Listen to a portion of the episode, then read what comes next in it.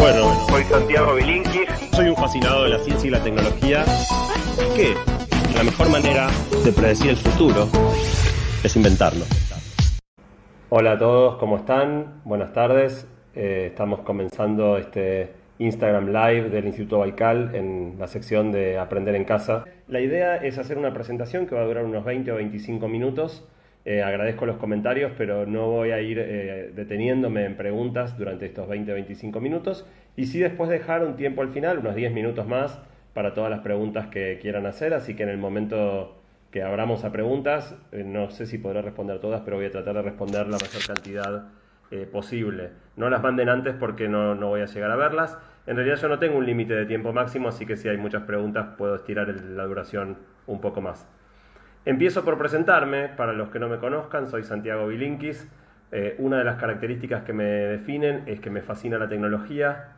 Eso me llevó por muchos caminos a hablar de tecnología, uno de los principales junto con Jerry Garbulski en, en Radio Metro, en Basta de Todo, donde estuvimos juntos muchos años y yo solo los últimos dos. Y ese, ese devenir de ir hablando acerca de la tecnología, en general siempre estuvo muy marcado por una visión muy optimista, muy positiva de todos los cambios espectaculares que la tecnología podía traer a nuestra vida. Pero hace un tiempo mi mirada empezó a cambiar. Y una de las bisagras de ese cambio fue eh, hace un año y medio atrás, cuando salí con mi familia a comer por el Día del Padre. Estábamos sentados en la mesa de un restaurante. Y en la mesa de al lado había una pareja con dos chicos chiquitos que mm, básicamente estaba la pareja muy entretenida charlando y los chicos completamente anulados por sus celulares. Debían tener 3 y 5 años. Y por alguna razón, si bien esta es una postal absolutamente cotidiana, eh, ese día me causó un impacto muy particular. Y empecé a prestar atención y empecé a ver cada vez más que la tecnología nos ofrece posibilidades asombrosas, pero también estaba generando algunos efectos complicados. Y eso me llevó a, a finalmente escribir un libro que se llamó Guía para sobrevivir al presente, que no tiene nada que ver con sobrevivir al presente de la pandemia, el título ahora quedó con una connotación medio rara. Y uno de los capítulos de ese libro es acerca de los chicos y las pantallas. Y eso es un poco lo que voy a eh, recorrer rápidamente en este ratito. La primera sección de ese capítulo tiene un título que eh, es Ser padre nunca fue tan difícil como ahora.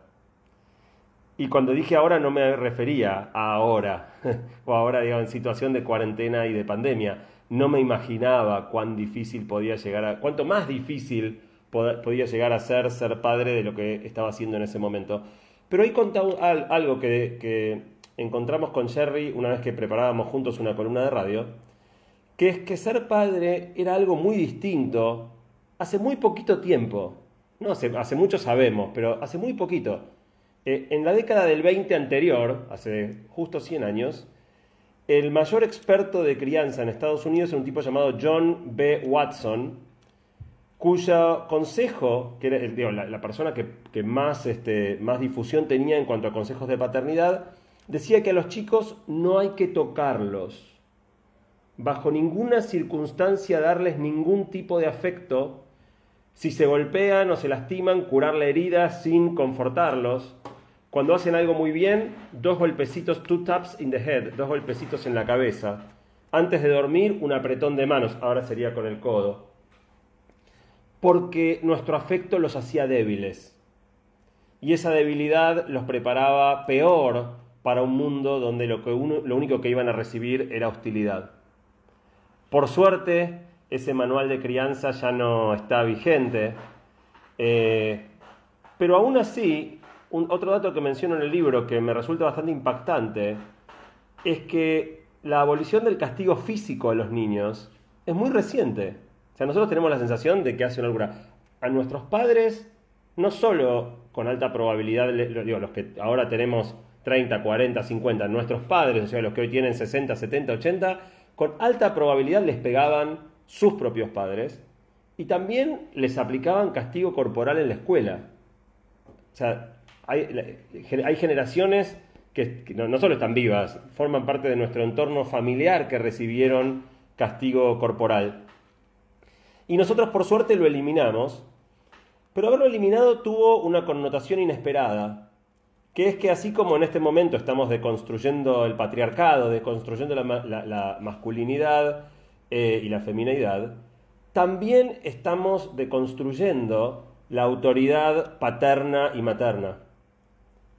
Eh, un dato interesante de una encuesta que habíamos hecho con Jerry para la radio es que solo 5% de las personas hoy siente tener más autoridad de la que tenían sus padres en su momento. O sea, esta renuncia al castigo físico, que, insisto, es lo que teníamos que hacer, está muy bien, no se trata de volver atrás, pero tiene un precio, tiene un precio en que nuestra autoridad no es la que era. Y hace poco escuché una frase que me encantó, que es que eso nos convierte en la generación más obediente de la historia. Porque de chicos obedecíamos a nuestros padres y de grandes obedecemos a nuestros hijos. Descubrimos en realidad que el miedo era una parte importante de aquella figura parental o maternal, eh, severidad o, cinturón mediante. Eh, la frase típica era también mostrando lo que era el patriarcado, ¿no? Una madre diciéndole a sus hijos cuando se portaban mal, ya vas a ver cuando llegue papá. Hoy ninguna mamá ni ningún papá puede asustar diciendo ya vas a ver cuando llegue mamá o papá. Eh, los padres de alguna manera nos hemos hecho amigos de nuestros hijos y uno de los grandes desafíos es cómo reconstruir la autoridad eh, en este nuevo momento sin que esté basada en el miedo ni en la violencia. También es más difícil ser padres ahora porque las exigencias de la vida adulta son cada vez mayores. Trabajamos mucho más, tenemos más actividades, eh, pasamos mucho tiempo nosotros cautivos por nuestras propias pantallas y las redes sociales, pero ahora se fue todo al diablo. Ahora la realidad se desbarrancó con esta nueva situación de vivir en cuarentena donde aparte de todas las obligaciones que ya de por sí teníamos, porque la mayoría seguimos trabajando lo más que podemos de manera remota, se agrega a darnos cuenta de que en realidad tercerizábamos una parte importante de la crianza de los chicos. Delegábamos 4, 6, 8 horas diarias en la escuela, delegábamos 2, 4 horas semanales en algunas actividades extracurriculares, fútbol, teatro, arte, lo que sea, algunas familias en algunos momentos cuentan con una niñera, eh, muchos tienen ayuda de los abuelos. Y ahora está cada uno metido en su casa, los chicos no van a la escuela, no van a actividades curriculares, no viene la niñera, los abuelos tienen que estar aislados en su casa y nos encontramos con un desafío que nunca vivimos antes, que es ser padre las 24 horas del día, los 7 días de la semana. Quiero volver ahora a la escena del restaurante que les decía. La conclusión obvia de esa escena, donde en la otra mesa la pareja charlaba muy tranquila mientras los chicos estaban anulados con sus teléfonos, es que los dispositivos digitales son sumamente eficaces en mantener a los chicos calmados, distraídos, anulados.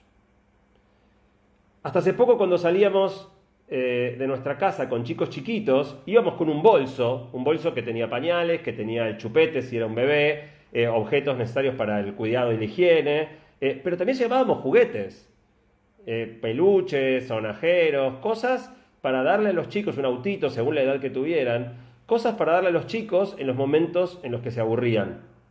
Ahora nadie sale con un bolso, ¿para qué? Si tenemos el celular. ¿Se acuerdan los viajes, los viajes largos en auto? Cuando, para que pase más rápido, inventábamos esos juegos, no sé, el veo veo, no decir ni sí, ni no, ni blanco, ni negro. A ver, contemos cuántos autos rojos pasan. Juegos en volantes, la verdad que qué otra cosa ibas a hacer en un auto cuando no tenías nada que hacer, un viaje larguísimo, cantábamos canciones. Bueno, hoy no hace falta inventar ninguno de estos pasatiempos, ¿no? Pones un video en YouTube y se acabó el problema. Eh, y más bien tenés que obligar a los chicos a que salgan del auto cuatro o cinco horas después cuando llegás a destino. Antes, cuando era el momento de hacerlos dormir, leíamos cuentos o los inventábamos, y ahora es muy tentador simplemente darles un teléfono y que lo usen hasta caer rendidos. Hay una anécdota que a mí me gusta mucho, no sé si escucharon hablar o si tal vez pudieron, tuvieron la suerte de poder visitar, una juguetería que se llamaba Fao Schwartz. Era la juguetería más emblemática de todo Nueva York. Tenía un local enorme, pero enorme, enorme, de montones de pisos en, una, en la esquina donde comienza el Central Park. Si no pudieron visitarla, tal vez la hayan visto porque está en montones de películas. La más famosa de todas es Quisiera ser grande, donde Tom Hanks baila en ese piano gigante. Seguramente muchos la habrán visto. Bueno, en un hecho que para mí es simbólico, pero dice muchísimo del tiempo en que vivimos, la más espectacular juguetería de Nueva York cerró. ¿Y qué abrió en su lugar? Una tienda de Apple. Ya no vendemos juguetes, vendemos iPads y iPhones. Este es un momento donde se vuelve tremendamente tentador acudir a los dispositivos electrónicos para que reemplacen algo de la libertad, de, la posibilidad de, dedicarnos más tranquilos a nuestras cosas que nos daba la escuela, que nos daban las actividades extracurriculares, las niñeras, los abuelos. De alguna manera en los bebés es como que los dispositivos son un, chupete electrónico, un chupete electrónico mucho más eficaz incluso que el chupete mismo. Bueno, lo que quiero hacer en este rato es hablar un poco de eh, por qué son tan eficaces los dispositivos para anular a los chicos y un poco también acerca de entonces en qué medida es aceptable que los usen. Me, me gustaría empezar diciendo que el problema empieza bien temprano. Los bebés hace rato han sido descubiertos como un target consumidor. Antes las publicidades para vender cosas de bebés iban dirigidas a los padres y las madres. Pero más o menos a fines de los 90, algunas empresas descubrieron que se podía ir a hacer publicidad o ofrecer contenido específicamente diseñado para bebés. Los que sean de mi generación recordarán, el primero fue uno que se llamaba Baby Einstein, que eran eh, un, conjunto de cassettes en VHS, esos cassettes grandotes que usábamos de video, después estuvo, estuvieron también en DVD, que eran vendidos como videos educativos eh, que harían a tus hijos más inteligentes y más sensibles. No solo no era verdad, sino que después Disney, que terminó comprando esa compañía, tuvo un gigantesco juicio en contra y tuvo que devolverle la plata a un montón de personas por, esta, esta, afirmación falsa de, que esos videos eh, tenían efectos positivos sobre la inteligencia, la creatividad, cosa que se demostró que era falso. Después aparecieron los Teletubbies y después fueron apareciendo más y más eh, dibujitos directamente orientados a causar fascinación en los bebés. Pero a partir de la proliferación de los celulares, los chicos ya en general no miran la tele. La tele, la pantalla grande fue reemplazada por la pantalla pequeña y YouTube se convirtió en la plataforma principal en la cual los chicos consumen videos. Y hoy en día existen en YouTube un número enorme de videos específicamente diseñados para cautivar bebés. Si nunca hiciste el experimento, te invito a probarlo buscar cualquier bebé que esté inquieto o encaprichado, elegí uno de estos videos, hay algunos por ejemplo que son abrir huevitos kinder, es muy difícil entender para un adulto qué diablos hay en esos videos que producen ese efecto tan fascinante, eh, pero pones uno y como YouTube tiene autoplay, es decir, después de que pusiste un video empieza a reproducir otro y otro y otro en la misma línea, les pones uno y realmente podés irte tres horas que cuando vuelvas el video va a seguir así, totalmente cautivado mirando la pantalla. De esta manera las pantallas parecen ofrecer un sustituto viable a, los antiguos juegos, al juego con los padres, eh, porque les dan el mismo entretenimiento sin demandar tanto esfuerzo nuestro. Pero la realidad es diferente porque los juegos que hacíamos los padres con los chicos generan efectos que van mucho más allá de simplemente entretenerlos. Los juegos de crianza son fundamentales porque los seres humanos nacimos, nacemos profundamente interminados, si vale la palabra. De alguna manera somos un poco como canguros que completamos la gestación afuera del vientre, no en un marsupio, no en una bolsa, pero nuestro sistema nervioso sufre todavía eh, transformaciones impresionantes en los primeros años de vida y gran parte de esos juegos cumplen un rol crucial en esa transformación. Bueno, con los chicos más grandes pasa algo parecido. Las redes sociales y los videojuegos están intencionalmente diseñados por quienes los programan para generar efectos adictivos. No me voy a explayar mucho en esto porque fue el tema de mi charla en TDX Río de la Plata hace algunos meses y los que quieran verla pueden este, hacerlo cuando, gusten. Está en, en la página de TDX Río de la Plata y en YouTube. Pero sí quiero hablar un poquito más específicamente del tema de los videojuegos. Es muy probable que muchos de ustedes hayan usado Candy Crush, el jueguito este donde tenés que ir uniendo caramelos y cuando juntás tres o más se, eliminan de la pantalla y si juntas muchos se forman caramelos especiales. ¿Cómo gana plata Candy Crush? Porque no tiene publicidad, tiene muy poquita publicidad. Bueno, gana plata vendiéndote unos caramelitos que están arriba que te facilitan ganar. Te dan cinco movidas más o te dan estos caramelos multicolor que explotan y eliminan todos los de cierto color. Si ustedes fueran los diseñadores de Candy Crush y lo que quisieran fuera que la gente compre esas cosas, ¿dejarían librado al azar cuáles son los caramelos iniciales que aparecen en la pantalla de cada uno? ¿Y qué caramelos se agregan cuando desaparecen tres? Bueno, básicamente lo que Candy Crush utiliza es un modelo muy común en los videojuegos que es, se llama pay to win, en inglés es pagar para ganar. Entonces, el juego lo que va haciendo es tunear muy cuidadamente tu grado de frustración. Si el juego no te dejara ganar nunca, te pudrís y no jugás más. Si el juego lo ganara siempre, no vas a gastar plata para ganarlo. Cada vez que jugás al Candy Crush, el juego ya decidió de antemano si esa, mano, ese juego, esa, esa partida te la va a dejar ganar o si la vas a perder. No solo decide que vas a perder, decide por cuánto vas a perder.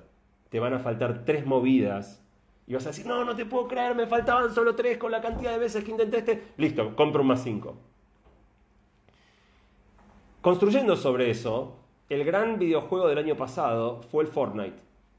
El Fortnite perfeccionó a un nivel nunca visto hasta ese momento la dinámica de la química del cerebro, alternando picos de dopamina y de adrenalina. Es un poco largo y estoy durando más de lo que quería, así que me voy a apurar, no voy a profundizar tanto en esto, pero de alguna manera el juego es excelente en manipular la química cerebral para que no puedas parar de jugar. Y el gran videojuego que está haciendo un desastre ahora es el FIFA es muy probable que si tienen chicos adolescentes eh, estén teniendo el problema de la cantidad de tiempo destinado. Veo acá a mi hijo que me manda una manito, que cortó de jugar al FIFA para mandar una manito. Muchas gracias, hijo. Eh, el gran tema del FIFA, que era un juego de fútbol, ¿no? Ustedes dirán, pero bueno, ¿por qué tanto? ¿Qué, va a haber de adictivo en jugar un videojuego de fútbol? Bueno, el FIFA agregó algo que es el mejor mecanismo que existe para generar adictividad que se conoce como recompensas variables intermitentes. Esto es exactamente lo que está detrás de las máquinas tragamonedas. En las máquinas tragamonedas, cada vez que tirás de la... O sea, probablemente no hay un juego más estúpido que el tragamonedas. Es tirar una palanca y mirar qué salió. Pero simplemente este mecanismo de que a veces no ganes nada, a veces ganes un montón, o sea, que sea variable, que a veces salga, que a veces no, es suficiente para generar una enorme adictividad. De hecho, no sé si habrán visto eh, las escenas antes de que empezara la cuarentena obligatoria, pero cuando ya se recomendaba que nos quedáramos en casa, uno de los lugares a los que la gente no podía dejar de ir eran los bingos.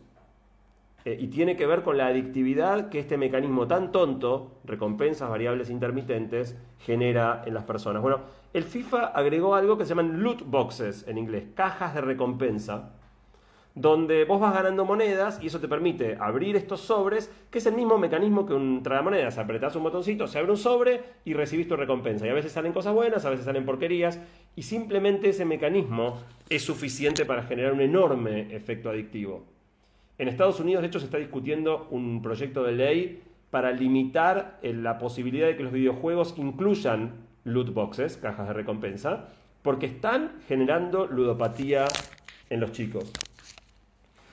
Para redondear y poder ir a la parte de preguntas, eh, primero voy a pasarles en limpio cuáles son las recomendaciones formales que hace tanto la Sociedad eh, Argentina, la, Asociación Americana de Pediatría como la Sociedad Argentina de Pediatría, coincidente con lo que son los parámetros internacionales.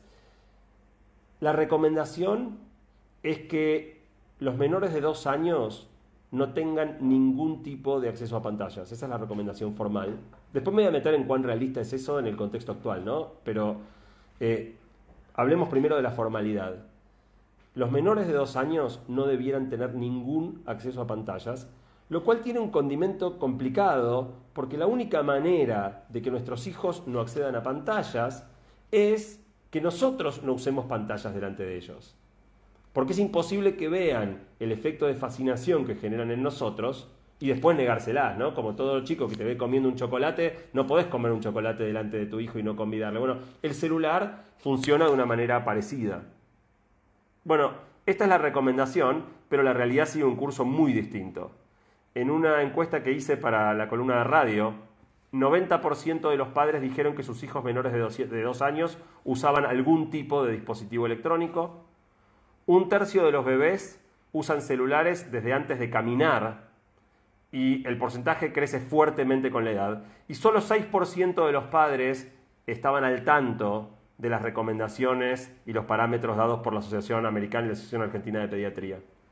De hecho, es curioso como muchos padres se sienten orgullosos, cuentan con orgullo lo buenos que son sus hijos manipulando una tablet, un celular, poniendo solo YouTube, eligiendo los videos que quieren mirar a una edad muy temprana. A partir de los dos años, los dispositivos sí empiezan a poder ser utilizados de manera gradual en las recomendaciones, pero manteniendo inicialmente un, nivel de uso bastante acotado. Entre los 2 y los 5 años, la idea sería no superar una hora diaria y que esa hora diaria eh, sea con contenido cuidadosamente seleccionado eh, por los padres.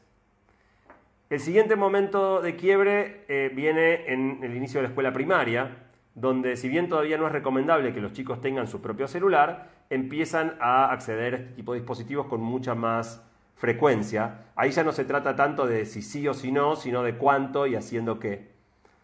Lo más importante para mí es correr el eje de cuánto y ponerlo en haciendo qué. El mayor problema que estamos viendo con los chicos usando dispositivos es que con esta cuestión de que cada aplicación está diseñada para maximizar el tiempo que pasás en esa aplicación, ese es el tema de la charla TED, si, la han visto o si quieren verla, eh, lo que termina pasando es que los chicos se la pasan todo el día haciendo las mismas poquitas cosas, sea TikTok, sea FIFA, sea algún otro videojuego o alguna otra red social, Instagram. Eh, en definitiva, el problema no es tanto cuántas horas pasan, sino cuán poca variedad y cuán poco valor eh, de aprendizaje tiene la mayoría de, las cosas que los chicos usan. Por eso más que, a partir de los cinco años estoy hablando, más que ponernos en policías de la cantidad de horas, yo propongo que intentemos promover en nuestros hijos un uso mucho más variado y más rico de las posibilidades que los teléfonos ofrecen. No lo voy a detallar todo acá porque si no me voy a ir mucho de tiempo, pero el capítulo del libro termina con 10 ideas de cosas que pueden hacer los chicos con los celulares, idealmente chicos, papás y celulares, aunque entiendo que en la cuarentena es difícil, eh, para que el celular, en vez de convertirse en un aparato que mantiene a cada uno absorto en su propio mundo, eh, sea un, punto de encuentro de actividades creativas, interesantes, que nos unan y no que nos separen. Para terminar, hablemos en, concreto de, de la cuarentena. Estamos viviendo una situación absolutamente extraordinaria, extraordinaria en el sentido de fuera de lo común, y las situaciones extraordinarias requieren de acciones extraordinarias. Este probablemente, si digo, si hasta acá no conocían las recomendaciones de la Sociedad Argentina de Pediatría, eh, si hasta acá, si tienen hijos de dos años y les estaban dando tabletas o celulares, probablemente este no sea el momento de ajustar las tachuelas al mango. Eh, y hay otro elemento más que me parece interesante mencionar, que es que muchos de los juegos hoy son multiplayer. Ejemplo, el Fortnite, donde los chicos juegan y hablan al mismo tiempo con sus amigos. En definitiva, hoy que nuestros chicos están como nosotros, este, encerrados entre las cuatro paredes de nuestra casa, estos juegos son posiblemente el único lugar de encuentro o uno de los pocos lugares de encuentro posibles para compartir con amigos. Si hoy le dices a un chico, para de jugar al Fortnite, anda a jugar con tus amigos, lo que tu hijo te va a contestar es, estoy jugando con mis amigos. Y esa es un poco la paradoja del presente. Pero mi objetivo principal con este live es que es muy importante entender cómo funcionan las aplicaciones y juegos que los chicos utilizan, entender que, están diseñadas para ser adictivas, cómo funcionan los mecanismos de adictividad y trabajar eso con los chicos. Yo probé el año pasado de dar una charla en una escuela primaria, sexto grado, sobre este tema. Y cuando le explicas a los chicos que la mayoría de los videojuegos que juegan el resultado está arreglado de antemano porque el juego decide si le conviene que ganes o que pierdas, que les ponen todo este tipo de mecanismos eh, para, que, para que pagues por ganar, o otro mecanismo bastante eh, conocido que me olvidé de mencionar antes, eh, es lo que se llama lose by a little, lo, mencioné la pasada, lose by a little, perder por poquito, esto que hace el Candy Crush, de hacerte perder por tres movidas, lo usa también el Fortnite. Eh, lo primero que vos ves cuando te matan en el juego es qué poquita vida le quedaba al que te mató y cómo podrías haber ganado y estuviste a punto de ganar, pero perdiste para que quieras seguir jugando.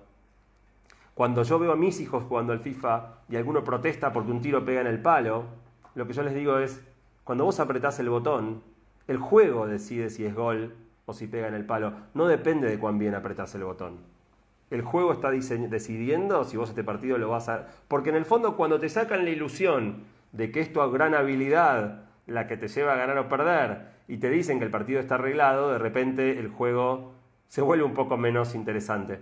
Yo creo que, como decía, no es momento por ahí de hacer un vuelco drástico, de restringir dramáticamente el acceso, sí de hablar con los chicos que los chicos entiendan que cada juego, que cada aplicación pone trampas, trampas en las que caemos con bastante facilidad, entienden muy bien cómo funciona nuestra mente para entramparnos de esta manera y que nuestra responsabilidad no es no usarlos, pero evitar caer en las trampas, evitar eh, quedarse enganchado, evitar este, estos mecanismos de, manipulación eh, psicológica que nos generan ansiedad, que nos hacen sentir, en inglés le llaman FOMO, miedo de quedarse afuera, cuando otros están mirando una red y nosotros no. Eh, y también estar atentos a lo que nos pasa a nosotros mismos. Una de las cosas más fuertes que yo noté durante esta cuarentena es el enorme efecto similar a todo lo que yo veo en mis hijos con los videojuegos que me genera a mí la proliferación de mensajes en el WhatsApp y en las redes. Y ahora sí, los que empiecen a poner algunas eh, preguntas voy a tratar de responder eh, algunas de las que vaya viendo. Me preguntan cómo pueden tener mi charla con, los chicos de sexto. Lamentablemente no fue grabada. Lamentablemente esa charla no fue grabada, hice una con quinto, hice otra con sexto. Eh, salieron muy bien. Cuando los chicos les explicas esta problemática, la entienden bárbaro, se enojan mucho, se enojan, se sienten engañados, cosa que para mí está buenísima. Eh, y, la verdad que es, una lástima, no quedó grabada. Eh, algún día podemos, ahí Emiliano propone hacer algún día un en Baikal, va a tener que ser cuando, cuando termine la cuarentena probablemente, si es que es con chicos en vivo. Si no, abrir uno así, que no, eh, solo para chicos. Eh, Meli propone pasar la charla de TDX Río de la Plata a los chicos y que conversen después. No es una mala idea, la charla de TDX Río de la Plata no está específicamente para chicos, pero conozco bastantes chicos, hablando, no sé, 10, años para arriba, em, eh, los chicos pueden claramente entender esa charla y, después es interesante para discutirla con los padres, por ahí no para que la miren solos, sino para mirarla en familia y que, la discutan. Me está proponiendo hacer una actividad para chicos, así que bueno, si la cuarentena sigue más tiempo podemos armarla. Acá alguien dice que su hijo de 10 años no tiene celular y la manera en que se comunica con sus amigos es el Fortnite y que se pone muy contento porque siente que está jugando y que se ven. Es verdad, es, lo que yo decía. Eh, el problema es que tener en cuenta y que tu hijo entienda eh, estos mecanismos que, el juego tiene. ¿no? que básicamente en el caso del Fortnite, profundizo un poquito más, son dos. El Fortnite es un juego donde 100 personas jugando todos online, o sea, hay 100 jugadores por partida, caen en una isla y se tienen que ir matando a tiros hasta que queda uno solo vivo. Es un juego donde el último que sobrevive gana.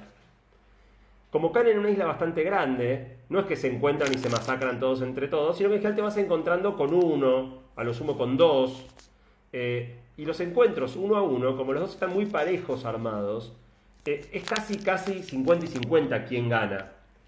Y en definitiva, lo que el juego hace, yo lo decía, digamos, el juego te lleva a un nivel muy, muy, muy alto de adrenalina. Los enfrentamientos son extremadamente veloces, imposibles de seguir para alguien. No sé si tienen hijos y los miran jugar. Es imposible seguir la velocidad del juego eh, a, la, velocidad en la que se produce todo.